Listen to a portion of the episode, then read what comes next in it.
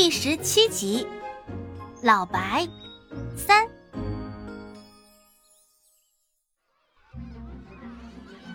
蚕宝宝们都被刚才巨大的吵闹声吓坏了，这会儿他们正惊慌一片，四处乱窜，根本没人注意到小虫。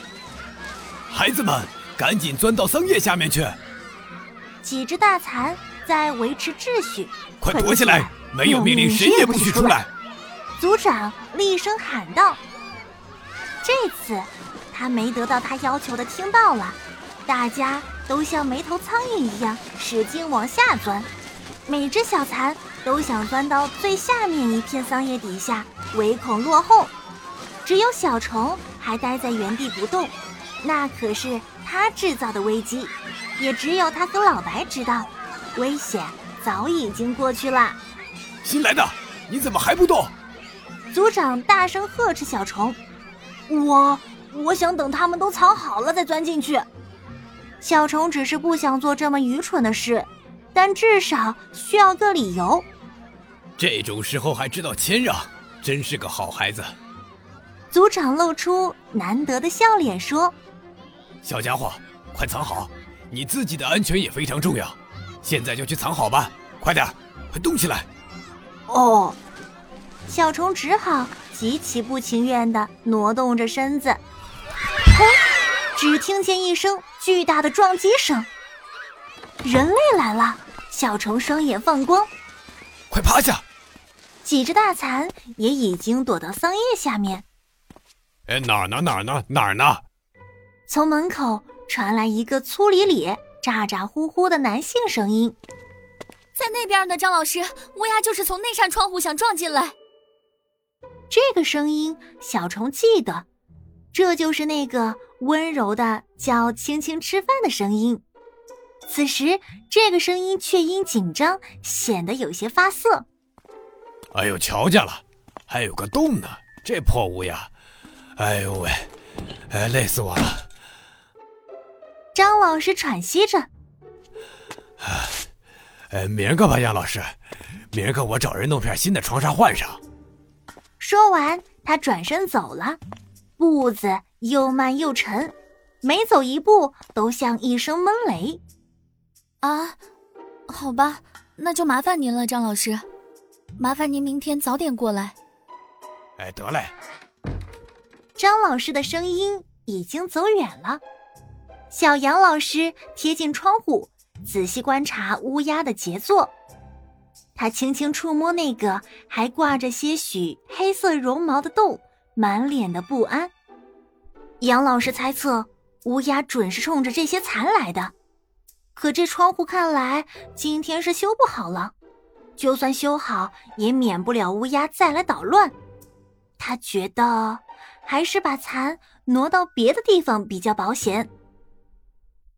小杨老师。低头看向蚕舍，大吃一惊，盒子里怎么只剩下一只蚕宝宝了？他急忙将手上的钻石戒指摘下来，放在桌子上，开始在桑叶间翻找。刚出生的小蚕宝宝异常娇小脆弱，所以杨老师总是习惯在触碰蚕宝宝之前将戒指摘下来，生怕伤到它们。即便要清理蚕舍，他也很少直接触碰蚕宝宝，只是用一根白色的羽毛轻轻将它们拨开。他肯定不知道，比他更尽职尽责照看这些蚕的，是一只叫做老白的蜘蛛。小杨老师发现，蚕宝宝们原来都吓得躲到了桑叶下面，这才放下心来。这时，他才注意到，那唯一一只露在外面的蚕宝宝正在仰着脖子，痴痴地望着他。这个蚕宝宝正是小虫。小家伙，你是不是受伤了？小杨老师用指尖轻轻点了点小虫的小脑袋，小虫却一把抱住他的手指，顺势爬了上去。你可真有意思。小杨老师抬起手来，小虫忽然急速升空，这感觉实在太刺激了。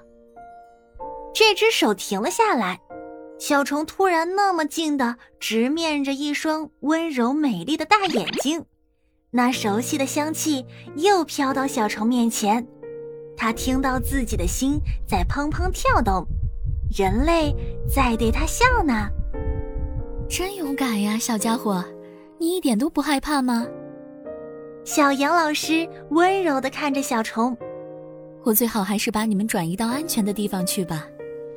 小杨老师将小虫轻轻放回到桑叶上，把你们放在哪儿好呢？